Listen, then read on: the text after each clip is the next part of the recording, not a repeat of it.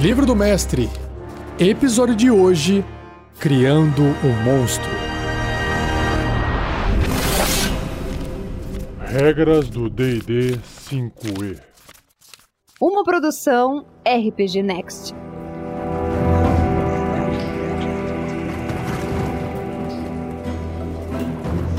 Seja bem-vindo, seja bem-vinda a mais um episódio do Regras do D&D 5e. Aqui é o Mestre Rafael 47, dando continuidade na leitura do livro do Mestre do RPG, Dungeons and Dragons quinta edição. Estou na parte 3, chamado Mestre de Regras, capítulo 9, chamado Oficina do Mestre. Seja você também um guerreiro ou uma guerreira do bem. Para saber mais, acesse padrim.com.br barra rpgnext ou picpay.me barra rpgnext.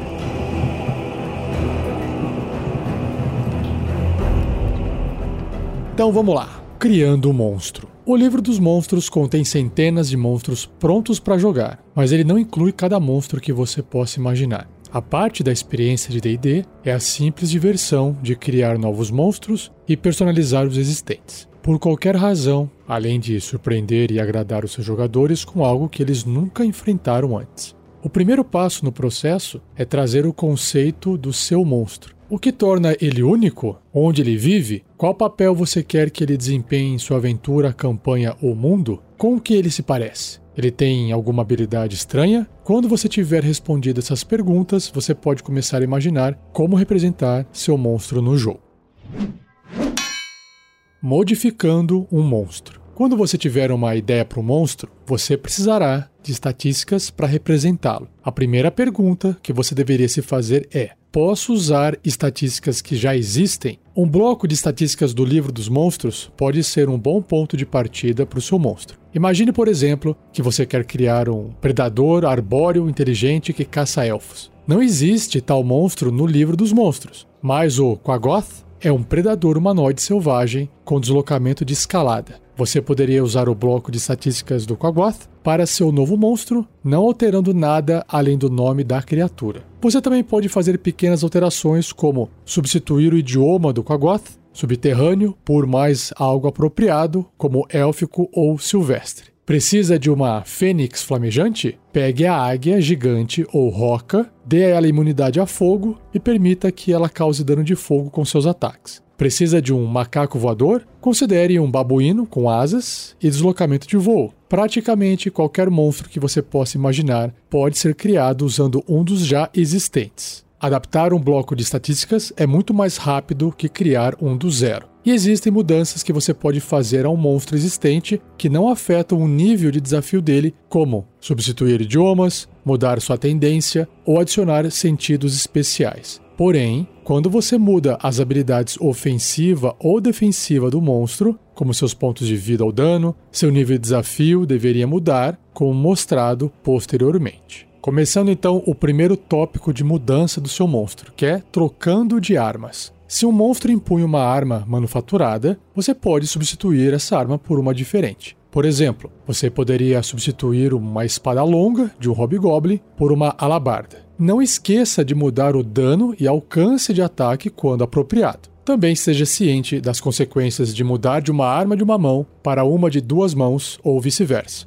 Por exemplo, um Hobgoblin empunhando uma alabarda, que é uma arma de duas mãos, perde o benefício de seu escudo, assim reduzindo a sua CA em 2. Outra alteração que pode ser feita no seu monstro é adicionar um traço especial. Então, uma outra forma simples de personalizar um monstro é adicionar esse traço especial. Você pode adicionar um traço especial de sua própria autoria ou pode escolher um traço especial de uma das muitas criaturas do livro dos monstros. Por exemplo, você pode criar um híbrido Goblin-Aranha ao dar ao Goblin normal o traço especial Escalada Aracnídea. Transformar um Troll ordinário em um Troll de duas cabeças, dando a ele o traço especial Duas Cabeças. Ou transformar um Urso Coruja num Urso Coruja Voador, dando a ele asas e o deslocamento de voo de uma coruja gigante.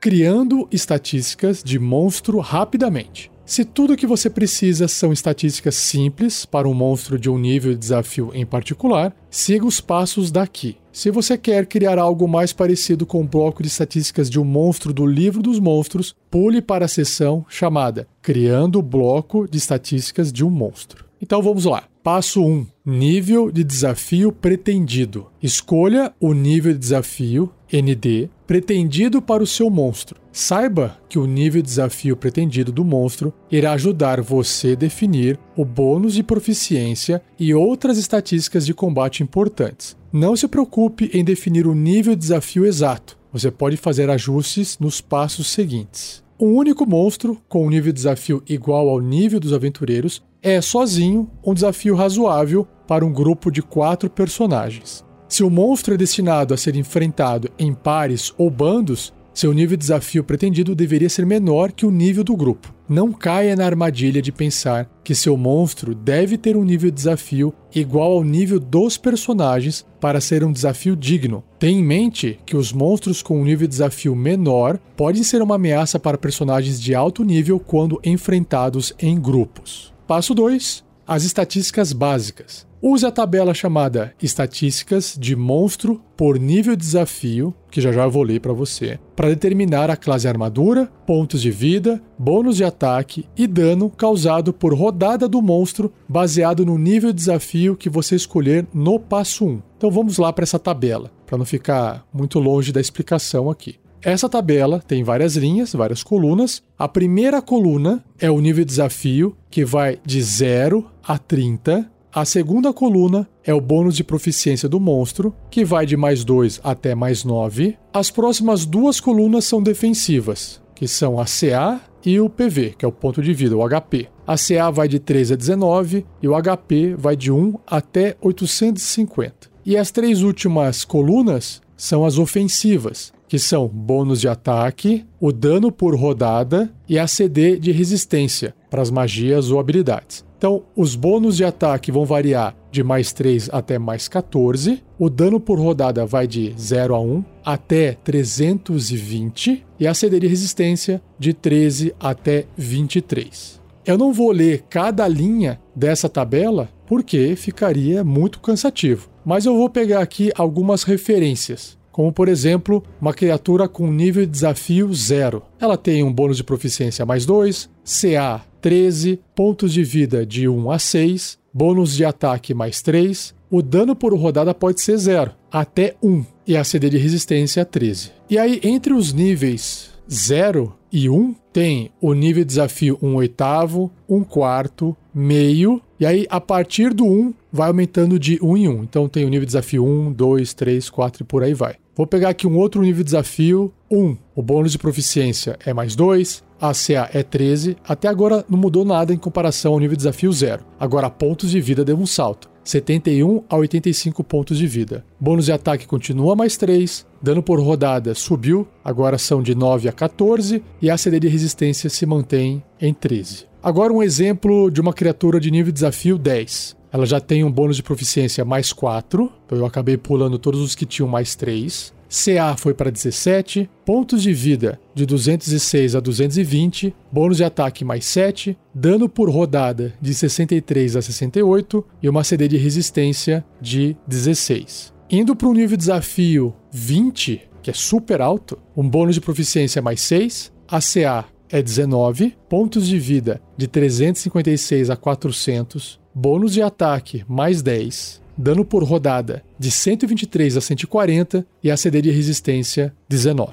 E por fim, nível desafio 30, que são as criaturas mais fortes do jogo: titãs, demônios de alto escalão, anjos, por aí vai. Bônus de proficiência mais 9, CA 19, pontos de vida de 806 a 850, bônus de ataque mais 14, dano por rodada de 303 a 320 e a CD de resistência 23. Bom, voltando agora para o passo 3, que é ajustando estatísticas. Aumente ou diminua a classe de armadura, pontos de vida, bônus de ataque, dano causado por rodada e CD de resistência como achar adequado, baseado em qualquer que seja o conceito que você tem em mente para o monstro. Por exemplo, se você precisa de um monstro bem armadurado, aumente a sua classe armadura. Quando você tiver feito os ajustes desejados, anote as estatísticas do monstro. Se existirem quaisquer outras estatísticas que você acha que o monstro precisa, como valores e habilidade, siga os passos apropriados em Criando o bloco de estatísticas de um monstro. Passo 4. Nível de desafio final. Calcule o nível de desafio final do monstro contando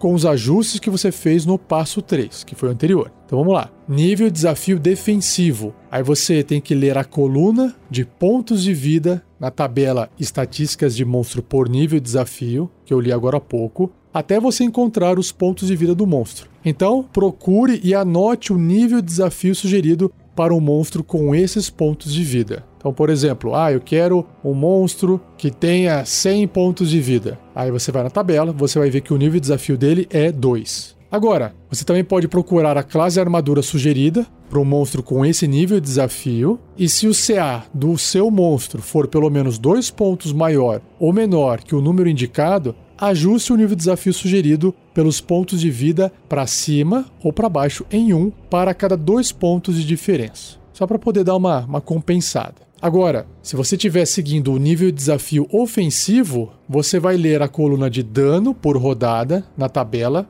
com o mesmo nome, né? Estatísticas de monstro por nível de desafio, até encontrar o dano causado por rodada pelo seu monstro. Então você procura e anota o nível de desafio sugerido para um monstro que cause essa quantidade de dano. Então vamos pegar aqui um exemplo. Um monstro que cause 50 pontos de dano por rodada. Na tabela é nível de dificuldade 7. Agora, você procura pelo bônus de ataque sugerido para um monstro desse nível de desafio, no caso é mais 6. Se o bônus de ataque do seu monstro for pelo menos 2 pontos maior ou menor que o número indicado, vamos supor que você queira que seja mais 8 ao invés de mais 6, ajuste o nível de desafio sugerido pelo dano causado para cima ou para baixo em 1 para cada dois pontos de diferença. Então, nesse caso, ele seria nível de desafio 8 e não 7. Agora, se o monstro conta mais com efeitos com testes de resistência que com ataques, use a CD de resistência do monstro ao invés do bônus de ataque. E se o monstro usa bônus de ataques ou CDs de resistências diferentes, use o que será usado com maior frequência. E para fechar esse passo 4,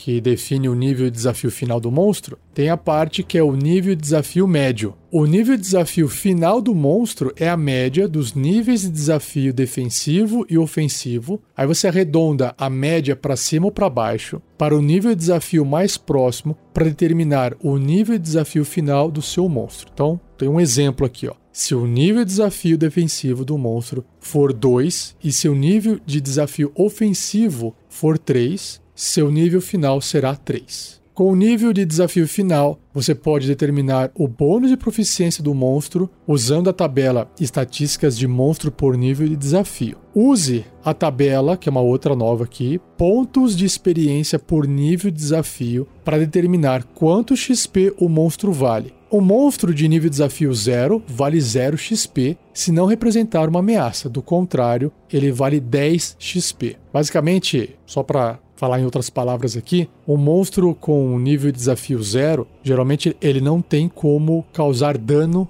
em ninguém. Pelo menos não no bloco de estatísticas, ele não tem um ataque. Então ele não pode matar ninguém. Não matar ninguém, que eu digo através da mecânica do jogo. Narrativamente ele pode matar. a partir do momento que ele tem algum ataque, tipo uma mordida que cause um ponto de dano, já passa de 0 de XP para 10 de XP, mesmo sendo nível de desafio zero. Continuando o texto. Criar um monstro não é apenas um exercício de mastigação de números. As orientações nesse capítulo podem ajudar você a criar monstros, mas a única forma de saber se um monstro será divertido é testando em jogo. Após ver seu monstro em ação, você pode querer ajustar o nível de desafio dele para cima ou para baixo, baseado em suas experiências. Então vamos lá para aquela tabelinha que o livro citou agora há pouco, que é a tabela de pontos de experiência por nível de desafio. Ela tem duas colunas a coluna de nível desafio e a coluna do XP, ou seja, pontos de experiência. Então, uma criatura que tem nível de desafio 0, como eu acabei de comentar, ela vai conceder 0 de XP ou 10 de XP. Né? 0 se ela não consegue machucar ninguém, e 10 de XP se ela tem um ataquezinho ali que pode causar pelo menos um ponto de dano. E aí o nível de desafio vai subindo para um oitavo, XP 25, um quarto, XP 50, meio, XP 100, e aí quando chega em nível de desafio 1, o XP é 200. Aí eu vou saltar aqui porque vai até 30. Então, um nível de desafio 10, por exemplo, são 5.900 pontos de experiência. Nível de desafio 20, 25 mil pontos de experiência. E nível de desafio 30, 150 mil pontos de experiência.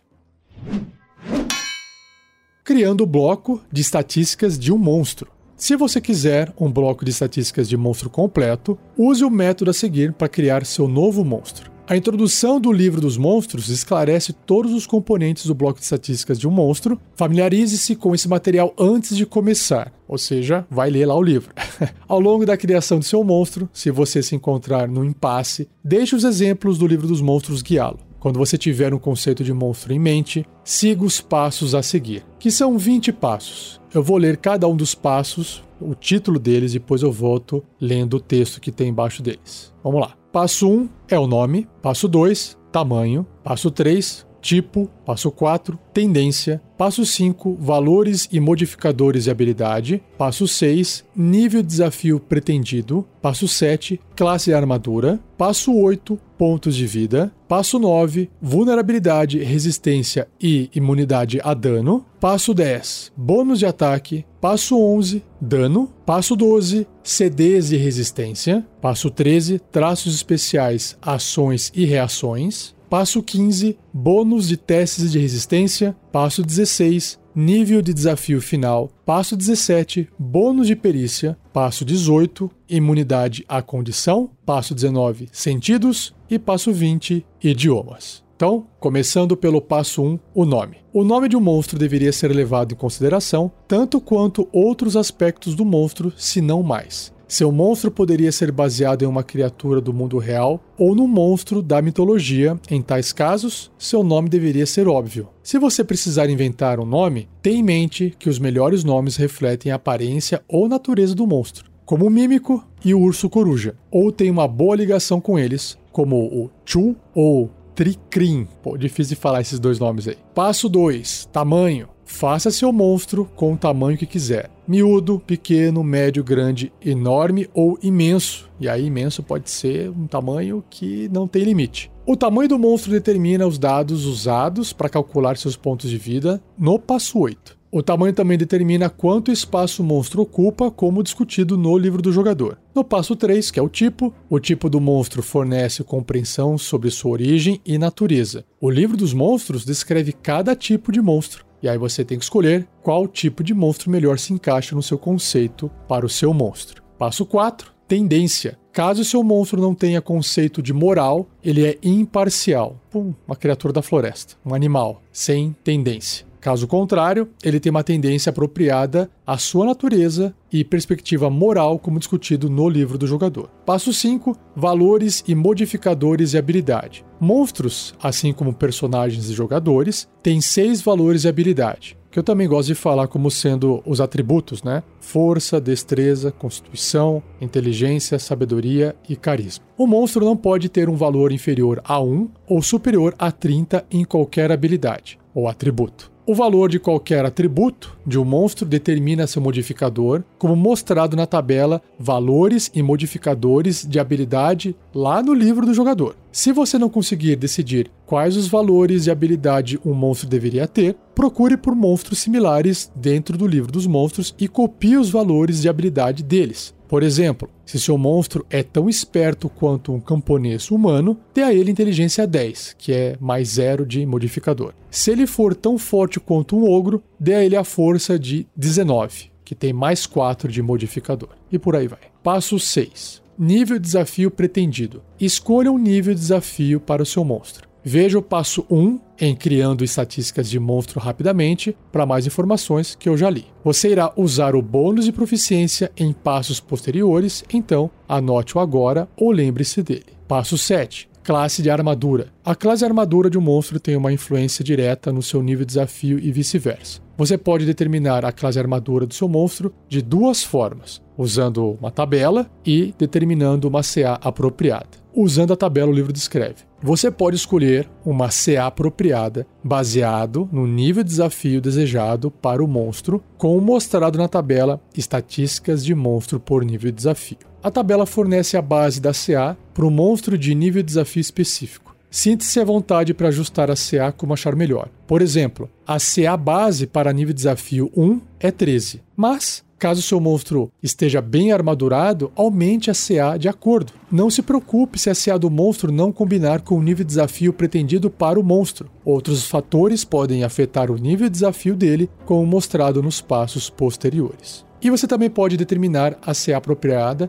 de outra forma que está escrito aqui. Alternativamente, você pode determinar a CA apropriada baseado no tipo de armadura que o monstro veste sua armadura natural ou algum outro incremento na classe armadura, como por exemplo a magia armadura arcana. Novamente, não se preocupe se a CA do monstro não combinar com o nível de desafio pretendido para ele. Se seu monstro vestir uma armadura manufaturada, a classe armadura dele será baseada no tipo de armadura vestida. Veja o livro do jogador para tipos de armadura. Se o monstro carrega um escudo, aplique o bônus do escudo à CA dele como normal. O monstro que não vista uma armadura deveria ter uma armadura natural. Nesse caso, a sua CA é igual a 10 mais o modificador de destreza mais um bônus de armadura natural. O monstro com uma pele grossa geralmente tem um bônus de armadura natural entre mais 1 e mais 3. O bônus pode ser maior caso a criatura seja excepcionalmente bem armadurada. Um Gorgon, por exemplo, Gorgon é aquele tipo touro que parece o Colossus do X-Men, que tem aquela pele toda metálica.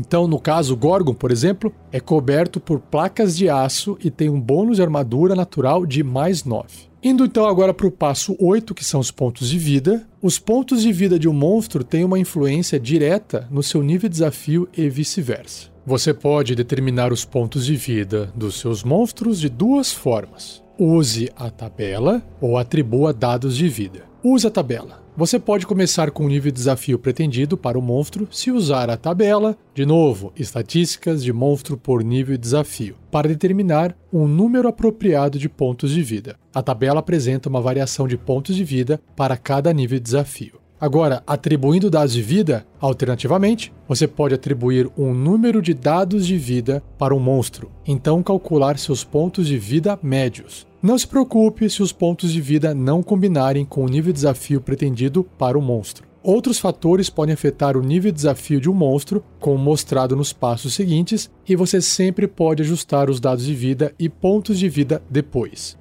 Um monstro pode ter quantos dados de vida você quiser, mas o tamanho do dado usado para calcular seus pontos de vida depende do tamanho do monstro, como mostrado na tabela dado de vida por tamanho, que já já eu vou ler. Por exemplo, no monstro médio usa D8, dados de 8 faces, para pontos de vida. Então, um monstro médio com 5 dados de vida e constituição de 13, que é mais um no modificador, teria 5d8 mais 5 pontos de vida. O monstro geralmente tem uma média de pontos de vida baseado no seu dado de vida. Por exemplo, uma criatura com 5d8 mais 5 pontos de vida teria uma média de 27 pontos de vida, que você calcula fazendo 5 vezes 4,5 mais 5. Por que 4,5? Porque um dado de 8 faces, a média dele não é 4, mas você soma os extremos, ou seja, o valor menor é 1 no dado, o valor maior é 8, dá 9. Dividido por 2, 4,5. Por isso que você faz 5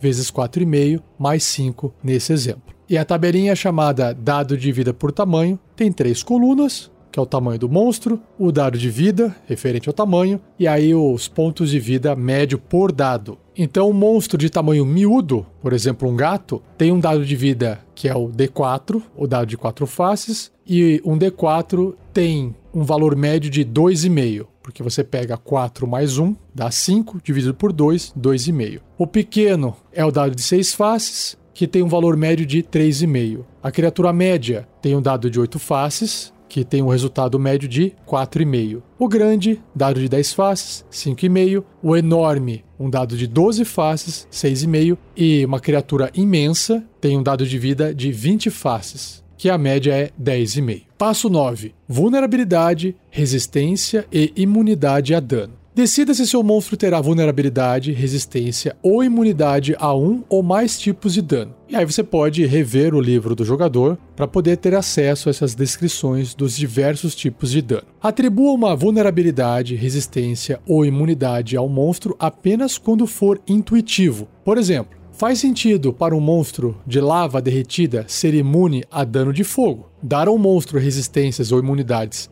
a três ou mais tipos de dano, especialmente dano de contusão, perfurante e cortante, é como dar pontos de vida extras a ele. Porém, os aventureiros têm mais recursos em níveis altos para contrapor tais defesas, tornando resistências e imunidades menos relevantes em níveis elevados. Ou seja, o recado que o livro deu é que o HP acaba pesando mais em níveis elevados. Pontos de vida efetivos. Se o monstro tiver resistência ou imunidade a diversos tipos de dano, especialmente dano de contusão, cortante e perfurante de ataques não mágicos, e nem todos os personagens no grupo possuírem formas de contrapor essa resistência ou imunidade, você precisa levar essas defesas em conta quando comparar os pontos de vida do seu monstro com o nível de desafio pretendido. Usando a tabela chamada Pontos de Vida Efetivos baseados em resistências e imunidades, Aplique o multiplicador apropriado aos pontos de vida do monstro para determinar seus pontos de vida efetivos, com o propósito de galgar seu nível de desafio final. Os pontos de vida reais do monstro não devem mudar. Por exemplo, um monstro com o nível de desafio pretendido de 6 150 pontos de vida e resistência a dano de contusão, cortante e perfurante de ataques não mágicos, efetivamente tem 225 pontos de vida, usando o multiplicador de 1,5 para resistências, com o propósito de galgar seu nível de desafio final. Já já eu leio a tabela de onde ele trouxe essa informação para montar esse exemplo. Monstros normalmente não têm vulnerabilidade a mais de um ou dois tipos de dano. As vulnerabilidades não afetam significativamente o nível de desafio de um monstro, a não ser que um monstro tenha vulnerabilidade a diversos tipos de dano que são prevalecentes, especialmente dano de contusão, cortante e perfurante. Para tais criaturas, reduza seus pontos de vida efetivos à metade. Ou ainda melhor, elimine as vulnerabilidades e dê ao monstro frágil menos pontos de vida. Então, vamos para a tabela aqui chamada pontos de vida efetivos, baseados em resistências e imunidades. Ela tem três colunas. A primeira, o nível de desafio pretendido do monstro, a segunda coluna, o multiplicador de pontos de vida por resistências, e a terceira e última coluna, multiplicador de pontos de vida por imunidades.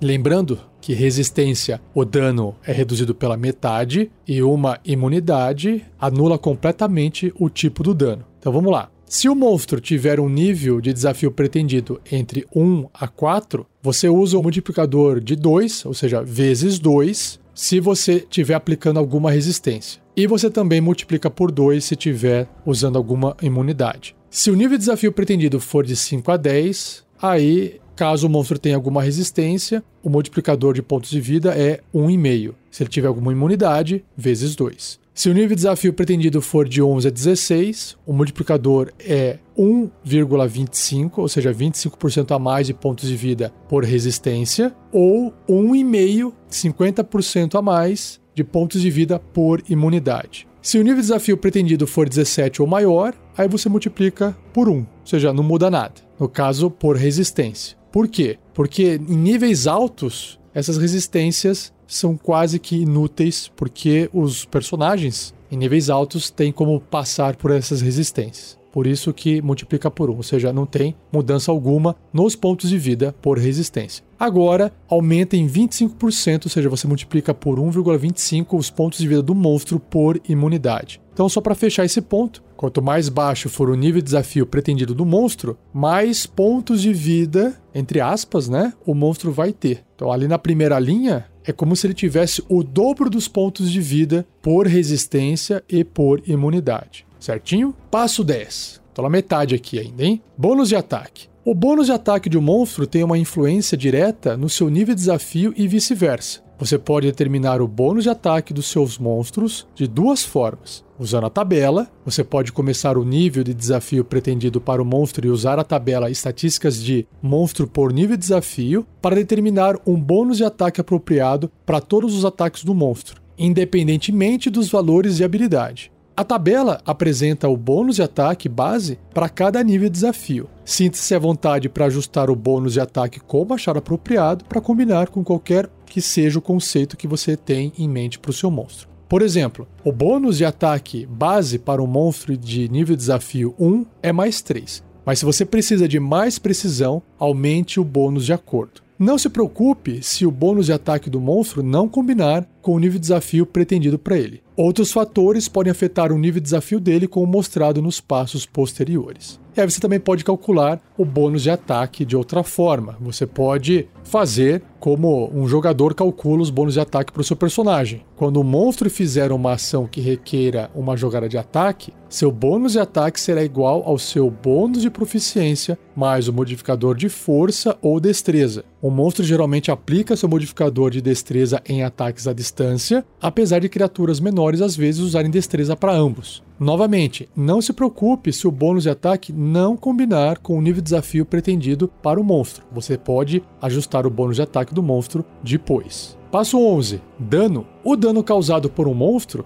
que é a quantidade de dano que ele causa cada rodada, tem uma influência direta no seu nível de desafio e vice-versa. Você pode determinar o bônus de ataque do seu monstro de duas formas. Usando a tabela, você pode começar com o nível de desafio pretendido para o monstro e usar a tabela estatísticas de monstro por nível de desafio para determinar quanto dano o monstro deveria dar a cada rodada. Essa tabela apresenta uma margem para cada nível de desafio. Não importa como esse dano é dividido ou distribuído. Por exemplo, um monstro poderia causar o dano por rodada com um ataque, ou o dano poderia ser dividido entre múltiplos ataques contra um ou mais oponentes. Então isso não importa. Escolha o tipo de dano baseado em como você imaginou que o dano seria causado. Por exemplo, se o monstro estiver atacando com garras afiadas, o dano que ele causa provavelmente é cortante. Se suas garras são venenosas, uma parte do dano deveria ser de veneno ao invés de cortante. Se você quer que o dano causado varie levemente de rodada para rodada, você pode traduzir a margem de dano em uma expressão com um único dado, para o monstro com um ataque, ou expressões com vários dados para um monstro com múltiplos ataques. Vamos ao exemplo. Um monstro de nível desafio 2 causa, pela tabela, de 15 a 20 de dano por rodada. Se você imaginou a criatura tendo força 18, ou seja, mais 4 de modificador, você poderia dar a ela um ataque corpo a corpo que cause 3d8 mais 4, ou seja, uma média de 17,5 de dano. Dividir o dano causado em dois ataques separados que causem 1 de 10 mais 4, uma média de 9 de dano cada, ou usar qualquer outra combinação onde o dano médio causado caia dentro da margem desejada.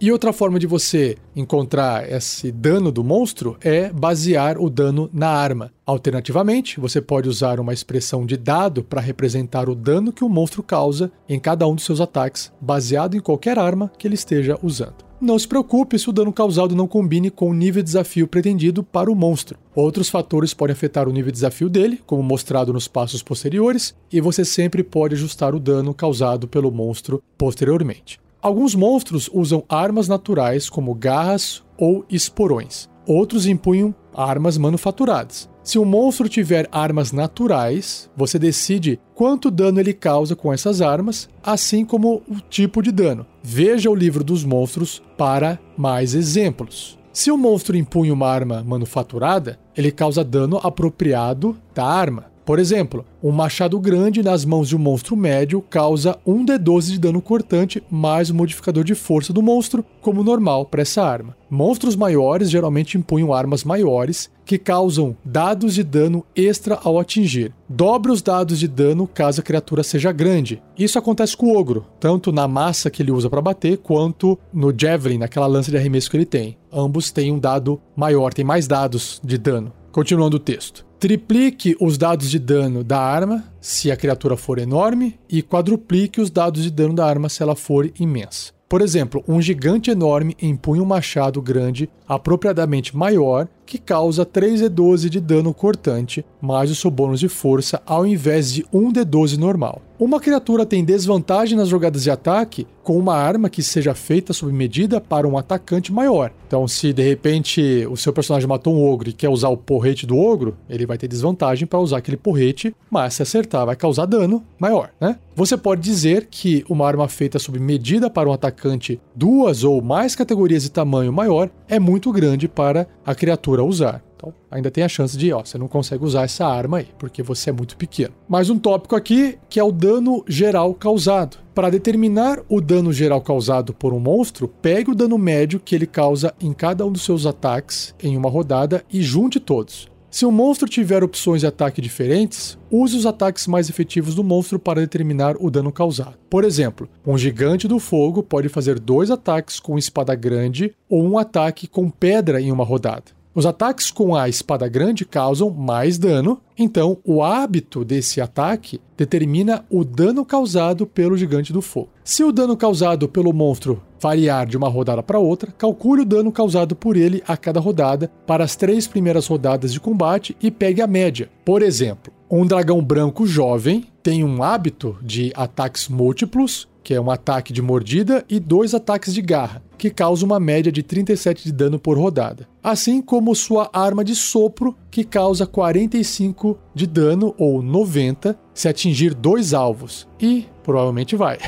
então, nas três primeiras rodadas de combate, o dragão provavelmente irá usar a sua arma de sopro uma vez e seu hábito de ataques múltiplos duas. Então, a média de dano causada por ele nas três primeiras rodadas seria 90 mais 37 mais 37, aí dividido por 3 para fazer a média, dá 54 de dano arredondado para baixo. Quando estiver calculando o dano causado por um monstro, conte também com características especiais fora de rodada que causem dano, como auras, reações, ações lendárias, ou ações de Covil. Por exemplo, a aura flamejante do Balor causa 10 pontos de dano de fogo a qualquer criatura que o atinja com ataque corpo a corpo. A aura também causa 10 de dano de fogo a todas as criaturas até um metro e meio do Balor no início de cada turno dele. Se você considerar que uma criatura do grupo estiver a um metro e meio do Balor todo o tempo, atingindo ele com uma arma corpo a corpo a cada rodada, o dano causado pelo Balor por rodada aumenta em 20. E antes de fechar essa parte do dano, esse passo número 11, tem aqui uma caixinha de texto do livro que descreve ataques de batedores. Muitos monstros têm ataques que fazem mais do que causar dano. Alguns efeitos que podem ser adicionados a ataques para dar um pouco mais de tempero incluem, são quatro pontos adicionar dano de um tipo diferente ao ataque, permitir que o monstro agarre o alvo ao atingir, permitir que o monstro derrube o alvo no chão ao atingir e impor uma condição ao alvo se o ataque atingir e o alvo fracassar num teste de resistência. Então, isso aqui são pequenos temperos para os ataques do monstro. Passo 12: CDs de resistência. O monstro pode ter um ataque ou algum outro traço que obrigue um alvo a fazer um teste de resistência. Acidez e resistência para resistir a tais efeitos têm uma influência direta no seu nível de desafio e vice-versa. Você pode determinar a acidez e resistência de duas formas. Usando a tabela, né? então você pode começar ali com o nível de desafio pretendido para o monstro e usar a tabela estatísticas de monstro por nível de desafio para determinar a CD de resistência apropriada de qualquer efeito que obrigue um alvo a fazer um teste de resistência. Agora, calculando as CDs, é uma outra forma alternativa, ou seja, você pode calcular a CDs e resistência do monstro como a seguir, ou seja, bem parecido como um personagem de jogador. Então você tem 8 mais o bônus de proficiência do monstro, mais o modificador de habilidade relevante do monstro. E você escolhe a habilidade que melhor se aplica. Por exemplo, se o efeito de um veneno, a habilidade relevante provavelmente seja a constituição do monstro. Se o efeito for similar ao de uma magia, a habilidade relevante deveria ser a inteligência, sabedoria ou carisma do monstro. Não se preocupe se a CDs e resistência não combinarem com seu nível de desafio pretendido para o monstro. Outros fatores podem afetar o nível de desafio do monstro, como mostrado em passos posteriores, e você sempre pode ajustar a CDs e resistência posteriormente. Passo 13: Traços especiais, ações e reações. Alguns traços especiais, como resistência à magia, por exemplo, ações especiais, como invisibilidade superior, e reações especiais, como aparar, podem aprimorar a efetividade de combate de um monstro e potencialmente aumentar o nível de desafio dele. A tabela, chamada Características de Monstro, lista diversas características que você pode copiar do livro dos monstros. A tabela descreve como as características aumentam a classe armadura, pontos de vida, bônus de ataque ou dano causado efetivo, com os propósitos de determinar o nível de desafio dele. As características não mudam realmente as estatísticas do monstro. Características que não tenham qualquer efeito no nível de desafio do monstro são descritas com um traço. Já já eu vou ler essa tabela. Quando atribuir traços especiais, ações ou reações para um monstro, tenha em mente que nem todos os monstros precisam disso. Quanto mais você adiciona, mais complexo e difícil de conduzir o monstro se torna. E o outro tópico é a conjuração inata e conjuração. O impacto que os traços especiais, conjuração inata e conjuração, têm no nível de desafio de um monstro depende das magias que o monstro pode conjurar. Magias que causem mais dano que o hábito de ataque normal do monstro e magias que aumentam a CA ou pontos de vida do monstro precisam ser levadas em consideração para determinar o nível de desafio final do monstro. Veja a seção chamada Traços Especiais na introdução do livro dos monstros para tais informações sobre esses dois traços especiais. Então vamos lá, antes de eu ler o próximo passo, Deixa eu ler aqui a tabela de características de monstro que ocupa duas páginas. Ela é grande, mas ela é divertida. Pelo menos eu acho. Ela tem três colunas: o nome da característica, o exemplo de monstro e o efeito no nível de desafio. Lembrando que se não tiver nenhum efeito, é um tracinho. Então, primeiro tipo de característica é absorção de dano, tá em ordem alfabética. Um exemplo de monstro é o golem de carne, que não aumenta o seu nível de desafio. Agarrador, criatura que tem essa habilidade de agarrar, por exemplo, o mímico, que também não aumenta o nível de desafio. Agressivo, orc, esse é legal, que ele pode se aproximar correr quando ele vê o inimigo, mais o seu movimento, né, com ação bônus, se eu não me engano. Aumenta o dano por rodada efetivo produzido pelo monstro em 2. Não porque isso causa mais dano, é porque ele consegue chegar mais perto da criatura e atacar antes, por isso. Amorfo, outra característica, o pudim negro, que não aumenta o nível de desafio. Ancestralidade férica do Draw, não aumenta o nível de desafio. Andar na teia, aranha gigante, não aumenta o nível de desafio. Anfíbio, do Koatoa, não aumenta o nível de desafio. Anulação do Demilite aumenta a CA efetiva do monstro em 1. A parar, do Hobgoblin Senhor da Guerra, também aumenta a CA efetiva do monstro em 1. A aparência falsa do Gárgula não tem aumento de nível de desafio, nenhum efeito. Eu vou falar assim, tracinho. Quando eu falar tracinho, é melhor, fica mais rápido. Aparência ilusória da Bruxa Verde, tracinho. Armas angelicais do Deva, que legal. Aumenta o dano por rodada efetivo produzido pelo monstro na quantidade descrita do traço. Arma de sopro, dragão negro ancião, ou preto, dragão preto ancião. Para determinar o dano efetivo produzido, considere que a arma de sopro atinge dois alvos e que cada alvo falha no teste de resistência. Armas mágicas do Balor, tracinho. Aspecto horripilante da Banshee, veja a presença aterradora, que é outra característica. Ataque surpresa do Bugbear, aumenta o dano efetivo do monstro por uma rodada na quantidade descrita no traço. Próximo aqui é aumentar do Durgar. Aumenta o dano por rodada efetivo produzido pelo monstro na quantidade descrita no traço. Benção Infernal, Cambion, aplica o modificador de carisma do monstro na sua CA. Bote, um tigre, aumenta o dano efetivo do monstro por uma rodada na quantidade que ele causa com a ação bônus recebida por esse traço. Brutamontes, Bugbear, aumenta o dano por rodada efetivo produzido pelo monstro na quantidade descrita no traço. Camuflagem de terreno do Bullywug, tracinho, conjuração do Demilite. Veja o passo 13 abaixo de Criando o bloco de estatísticas de um monstro. Conjuração inata do Dini, mesma coisa do Lich que eu acabei de ler. Constrição da cobra constritora, aumenta a CA efetiva do monstro em 1. Corpo elemental do Azer, aumenta o dano por rodada efetivo produzido pelo monstro na quantidade descrita no traço. Defesa psíquica, Monge Gitzerai, aplica o modificador de sabedoria do monstro à sua CA se o monstro não estiver vestindo armadura ou empunhando um escudo. Descuidado do Minotauro, tracinho. Treinar vida inumano, tracinho. Duas cabeças do Etim, tracinho. Ecolocalização do horror de gancho, tracinho. Emboscador do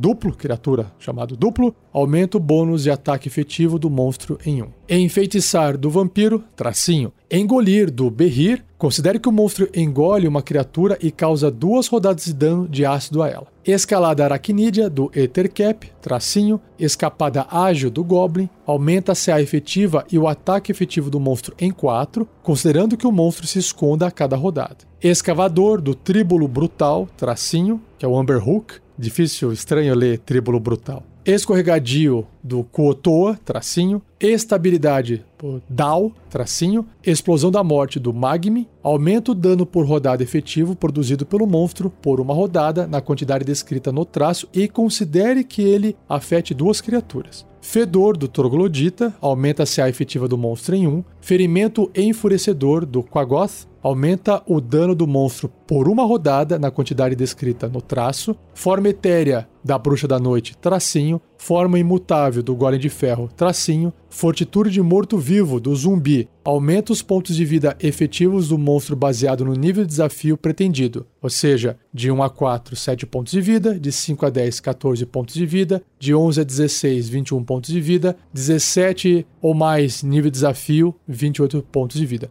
Essa habilidade aqui é muito divertida do zumbi. Frenesi do Gnoll aumenta o dano efetivo por rodada do monstro em 2. Frenesi de sangue do Sarrogin aumenta o bônus de ataque efetivo do monstro em 4. Vamos para outra página, tá acabando. Furtividade sombria, Demônios das Sombras, aumenta a CA efetiva do monstro em 4. Iluminação da Caveira Flamejante, tracinho. Imitar o Kenku, tracinho. Implacável do Homem Javali. Aumenta os pontos de vida efetivos do monstro baseado no nível de desafio pretendido. Igual eu li ali do, do zumbi, né? De 1 a 4, 7 pontos de vida. De 5 a 10, 14 pontos de vida. De 11 a 16, 21 pontos de vida. 17 ou mais, 28 pontos de vida. Imunidade à expulsão do ressurgido, tracinho. Inescrutável do Andro Esfinge, tracinho. Investida do centauro, aumenta o dano do monstro no ataque na quantidade descrita no traço. Invisibilidade, Diabrete, tracinho. Invisibilidade superior, Dragão Fada, aumenta a efetiva do monstro em 2. Lembrança labiríntica do Minotauro, tracinho. Ler pensamentos do duplo, tracinho. Liderança, Hobgoblin, tracinho. Mergulho, Aracocra, aumenta o dano efetivo produzido pelo monstro em um ataque na quantidade descrita no traço. Metamorfo, Homem-Rato, tracinho. Molinete do Estrangulador, tracinho. Monstro de Cerco do Elemental da Terra, tracinho. Movimento Incorpóreo, Fantasma, tracinho. Mudar Forma do Dragão de Latão Ancião, tracinho. Pele de Camaleão do Troglodita, tracinho. Percepção Transcendental do Kotoa, tracinho. Possessão do Fantasma, dobra os pontos de vida efetivos do monstro. Esse é pesado. Prender a respiração do povo lagarto, tracinho. Presença aterradora, dragão negro ancião, aumenta os pontos de vida efetivos do monstro em 25, se o monstro foi feito para enfrentar personagens de décimo nível ou inferior. Reativa da Marilith, tracinho. Redirecionar ataque do chefe Goblin, tracinho. Essa habilidade é legal. Regeneração do Troll aumenta os pontos de vida efetivos do monstro em 3 vezes o número de pontos de vida regenerado a cada rodada. Rejuvenescimento do Lich, tracinho. Resistência à expulsão do Lich, tracinho. Resistência à magia do Balor. É um exemplo o Balor, né? Aumenta a CA efetiva do monstro em 2. Resistência lendária do dragão preto ancião. Cada uso diário desse traço aumenta os pontos de vida efetivos do monstro baseado no nível de desafio pretendido, ou seja, se o nível de desafio for de 1 a 4, 10 pontos de vida, de 5 a 10, 20 pontos de vida, 11 ou mais, 30 pontos de vida. Outra habilidade, resolução do Diabo Barbado, tracinho. Salto parado do Bullywug, tracinho. Sensibilidade à luz, Demônio das Sombras, tracinho. Sensibilidade à luz solar do Kobold, tracinho. Sentido na teia da Aranha Gigante, tracinho. Sentido cego do Greenlock, tracinho. Sentidos aguçados do Cão Infernal, tracinho. Sobrevoo do Periton, tracinho. Suscetibilidade à antimagia da Espada Voadora, tracinho. Táticas e matilha do Kobold aumenta o bônus de ataque efetivo do monstro em 1.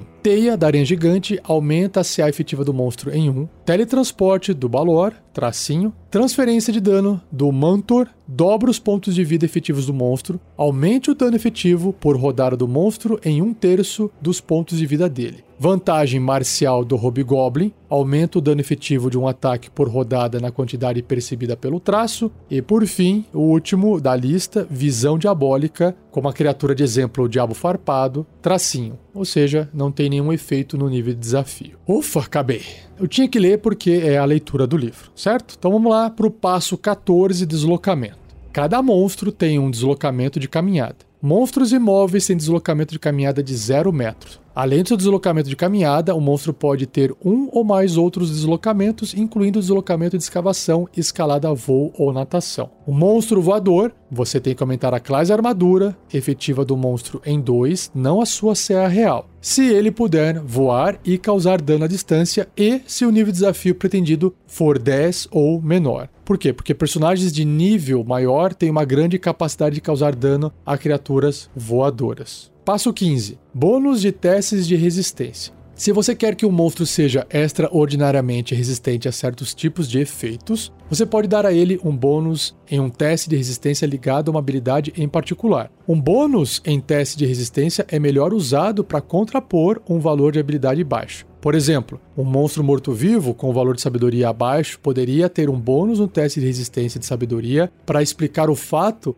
de ser mais difícil enfeitiçar amedrontar ou expulsá-lo, que sua sabedoria indicaria. Um bônus em teste de resistência é igual ao bônus de proficiência do monstro, mais o modificador de habilidade relevante do monstro. O monstro com 3 ou mais bônus em testes de resistência tem uma vantagem defensiva significativa, então a sua CA efetiva e não a sua CA real deveria ser aumentada quando for determinar seu nível de desafio. Se ele tiver 3 ou 4 bônus, aumenta a CA efetiva em 2. Se ele tiver 5 ou todos os bônus, aumente a CA efetiva em 4. Passo 16. Nível desafio final. A partir desse momento, você tem todas as informações estatísticas que você precisa para calcular o nível de desafio final do monstro. Esse passo 16 é idêntico ao passo 4 em criando estatísticas de monstro rapidamente. Calcule o nível de desafio defensivo do monstro e seu nível de desafio ofensivo. Então pegue a média para chegar ao nível de desafio final. Passo 17. Bônus de perícia. Se você quer que um monstro seja proficiente em uma perícia, você pode dar a ele um bônus igual ao seu bônus de proficiência em testes relacionados a essa perícia. Por exemplo, um monstro com sentidos apurados poderia ter um bônus em testes de sabedoria e percepção, enquanto que um monstro duas caras teria um bônus em testes de carisma e enganação. Você pode dobrar o bônus de proficiência para explicar uma elevada maestria. Por exemplo, um duplo é tão bom em enganar os outros que seu bônus em testes de carisma e enganação é igual ao dobro do seu bônus de proficiência mais o seu modificador de carisma. Bônus em perícia não influenciam no nível de desafio de um monstro. Passo 18, imunidade à condição. Um monstro pode ser imune a uma ou mais condições debilitantes e essas imunidades não influenciam no seu nível de desafio. E para as descrições das diversas condições, veja o apêndice A lá no livro do jogador. Assim como imunidades a dano, imunidades a condições deveriam ser intuitivas e lógicas. Por exemplo, faz sentido um golem de pedra não poder ser envenenado, já que ele é um construto sem um sistema nervoso ou órgãos internos. Passo 19: Sentidos. Um monstro pode ter um ou mais dos seguintes sentidos especiais que são descritos no livro dos monstros: percepção às cegas, visão no escuro, sentido sísmico e visão verdadeira. Se o monstro tem sentidos especiais ou não, isso não influencia no seu nível de desafio. E aí tem um tópico aqui chamado valor de percepção passivo. Todos os monstros têm um valor de sabedoria percepção passivo, que é mais frequentemente usado para determinar se o monstro detecta aproximação ou inimigos escondidos. O valor de sabedoria percepção passivo de um monstro é igual a 10 mais o seu modificador de sabedoria. Se o monstro tiver proficiência na perícia percepção, o seu valor será 10 mais o seu bônus de sabedoria percepção. E para fechar, o passo 20, idiomas. Se um monstro consegue falar um idioma, não influencia seu nível de desafio. O monstro pode dominar tantos idiomas falados que você quiser, porém, poucos monstros conhecem mais de um ou dois. E muitos monstros, bestas em particular, não possuem qualquer idioma falado, no entanto. Um monstro que não possua a capacidade de falar ainda pode compreender um idioma. E também tem a telepatia. Se um monstro tem telepatia ou não, isso não influencia no seu nível de desafio. Para mais informações sobre telepatia, veja o livro dos monstros. Blocos estatísticas de PDM ou NPC. O apêndice B do livro dos monstros contém blocos estatísticas para arquétipos comuns de NPC, como bandidos e guardas, assim como dicas para personalizá-los. Essas dicas incluem adicionar traços raciais do livro do jogador, equipar os NPCs com itens mágicos e troca de armadura, armas e magias. Se você deseja pegar um bloco de estatísticas de um NPC e adaptá-lo para uma raça de monstro específica, aplique os modificadores de habilidade e adicione as características listadas na tabela Características de NPC, que já já vou ler para você. Se o CA, pontos de vida, bônus de ataque ou dano do NPC mudarem, recalcule seu nível de desafio. E antes de eu ir para a tabela, eu vou continuar aqui que tem mais um tópico: criando NPCs do zero. Se você precisa de estatísticas completamente novas para um NPC, você tem duas opções. Você pode criar um bloco de estatísticas de NPC, igual tem no livro dos monstros, né? Como você faria com o um monstro como discutido na sessão anterior.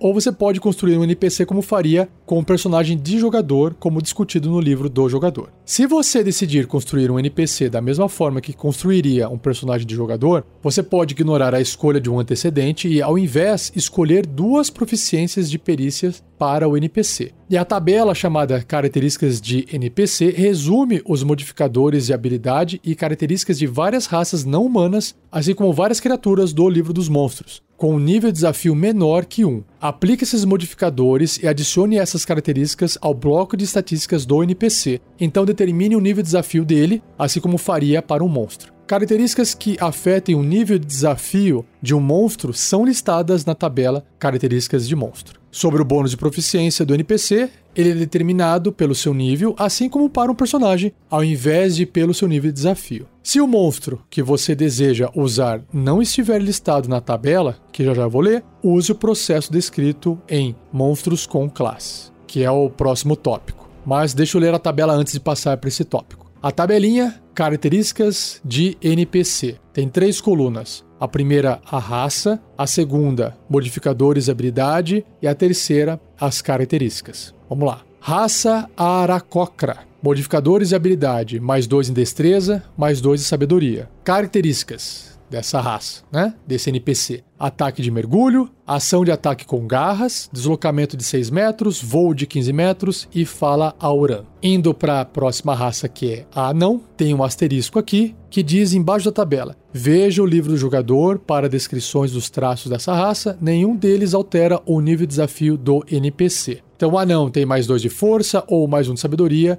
e mais dois de constituição. Características: resistência anã, especialização em rochas, deslocamento de 7 metros e meio, visão no escuro de 18 metros, fala comum e anão. Próxima raça, o Bullywug, menos 2 na inteligência e menos 2 no carisma. Características: anfíbio, falar com sapos e rãs, camuflagem pantanosa, salto parado, deslocamento de 6 metros, natação de 12 metros, fala Bullywug. Um draconato, que também tem um asterisco porque está lá no livro do jogador. Mais dois de força, mais um de carisma, arma de sopro, use o nível de desafio ao invés do nível para determinar o dano, resistência a dano, ancestralidade dracônica, fala comum e dracônico o Draw, mais dois de destreza, mais um de carisma. Você também pode ver lá no livro do jogador. Ele tem ancestralidade feérica, característica de conjuração inata do Draw, sensibilidade à luz solar, visão no escuro de 36 metros, fala élfico e subcomum. O elfo, próxima raça, também lá no livro do jogador, mais dois de destreza, mais um de inteligência ou mais um de sabedoria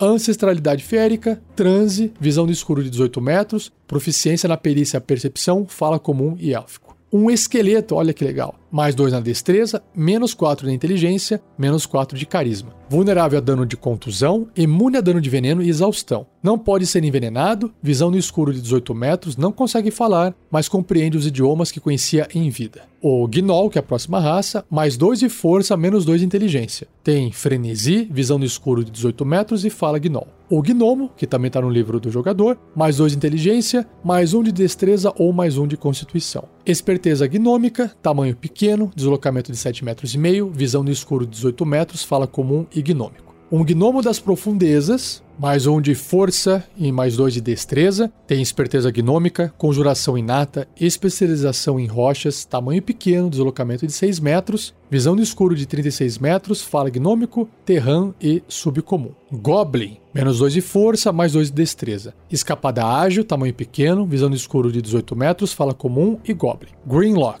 mais 2 de força, menos 2 de carisma, sentido cego, audição e olfato aguçados, camuflagem rochosa, não pode ser cegado, percepção às cegas de 9 metros ou 3 metros enquanto estiver surdo e cego além desse raio, fala subcomum. Um Heflin, que também tem no livro do jogador, mais dois de destreza e mais um na constituição ou mais um no carisma. Bravura, agilidade Heflin, sortudo, tamanho pequeno, deslocamento de 7 metros e meio, fala comum e Heflin. Hobgoblin, nenhum modificador na habilidade, mas tem as características vantagem marcial, visão no escuro de 18 metros, fala comum e Goblin. Kenku, mais dois de destreza. Emboscador, imitar, compreende Auran e comum, mas fala apenas através do traço imitar. Kenku é aquele bicho, aquele humanoide misturado com pássaro, né? Tem a cara meio de corvo. Próxima raça, Kobold, menos 4 de força, mais 2 de destreza. Táticas de matilha, sensibilidade à luz solar, tamanho pequeno, visão no escuro de 18 metros, fala comum e dracônico. Kuotoa, nenhum modificador de habilidade, Características: anfíbio, percepção transcendental, escorregadio, sensibilidade à luz solar, deslocamento de 9 metros, natação de 9 metros, visão do escuro de 36 metros, fala subcomum. Meio elfo, que também tem no livro do jogador, mais um na destreza, mais um na inteligência, mais dois no carisma. Ancestralidade férica, visão no escuro de 18 metros, proficiência em duas perícias, fala comum e élfico. Meio orc, que também tem no livro do jogador, mais dois de força, mais um de constituição. Resistência implacável, visão no escuro de 18 metros, proficiência na perícia intimidação, fala comum e orc. O orc puro, mais dois de força, menos dois de inteligência. Agressivo, visão no escuro de 18 metros, fala comum e orc. Povo do mar, nenhuma mudança de habilidade, mas tem as características de anfíbio, deslocamento de 3 metros, natação de 12 metros, fala quan e comum. Povo lagarto, mais 2 de força, menos 2 da inteligência, prender a respiração por 15 minutos, mais 3 de bônus na armadura natural, na CA, deslocamento de 9 metros, natação de 9 metros, fala dracônico. Tiflin, que tem no livro do jogador, mais um de inteligência, mais dois de carisma. É o legado infernal de características que usa o nível de desafio ao invés do nível para determinar as magias. Resistência a dano de fogo, visão no escuro de 18 metros, fala comum e infernal. Troglodita, mais 2 de força, mais 2 de constituição, menos 4 de inteligência, menos 4 de carisma. Tem pele de camaleão, fedor, sensibilidade à luz solar, mais 1 de bônus de armadura natural na CA, visão no escuro de 18 metros e fala troglodita. E o último, um zumbi, mais um de força, mais dois de constituição, menos seis de inteligência, menos quatro de sabedoria e menos quatro de carisma. Tem a fortitude de morto-vivo, que é muito legal, imunidade a dano de veneno, não pode ser envenenado, visão no escuro de 18 metros, não consegue falar, mas compreende os idiomas que conhecia em vida. E para fechar essa parte de criação de monstro, o último tópico é monstros com classes. Você pode usar as regras do capítulo 3 do livro do jogador para dar níveis de classes para um monstro. Por exemplo, você pode transformar um lobisomem ordinário em um lobisomem com quatro níveis de classe bárbaro, e tal monstro deveria ser expresso como lobisomem, vírgula, bárbaro de quarto nível. Comece com o bloco de estatísticas do monstro. O monstro ganha todas as características de classe para cada nível de classe que você adicionar, com as seguintes exceções: o monstro não ganha o equipamento inicial da classe adicionada. Para cada nível de classe que você adicionar, o monstro ganha um dado de vida do seu tipo normal, baseado em seu tamanho, ignorando a progressão de dados de vida da classe. E o bônus de proficiência do monstro é baseado em seu nível de desafio, não em seus níveis de classe. Quando você tiver terminado de adicionar níveis ao monstro, fique à vontade para alterar seus valores de habilidade como achar adequado. Por exemplo, aumentando o valor de inteligência de um monstro para que o monstro seja um mago mais eficiente. E faça quaisquer outros ajustes que você achar necessário. Você precisará recalcular o nível de desafio como se tivesse criado o monstro do zero. A depender do monstro e do número de níveis de classe que você adicionou a ele, o nível de desafio dele pode mudar muito pouco ou aumentar drasticamente. Por exemplo, um lobisomem que ganhe 4 níveis de bárbaro é uma ameaça muito maior que antes. Em contrapartida, os pontos de vida, magias e outras características de classe que um dragão vermelho ancião ganharia por 5 níveis de mago não aumentaria seu nível de desafio.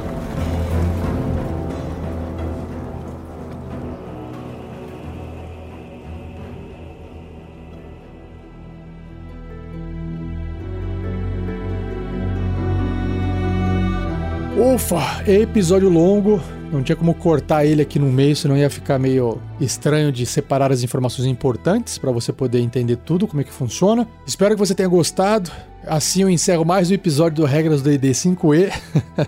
Não vou deixar nenhum jabá, porque o episódio já tá longo demais. Não esqueça de você voltar aqui para conferir o próximo episódio. O próximo episódio eu vou falar sobre criando uma magia, criando um item mágico e criando novas opções de personagem. E dessa forma eu vou conseguir encerrar o último capítulo do livro do mestre, o capítulo chamado Oficina do Mestre, tá bom? Estou chegando no final do livro do mestre. Depois disso vai ter só os apêndices. E o que será que vai ter depois disso? Que será que eu vou fazer de material do D&D após terminar o livro do mestre? Bom, isso eu vou falar mais pra frente, só depois que eu terminar, nos episódios futuros, beleza? Então é isso, um muito obrigado, um abraço e até o próximo episódio.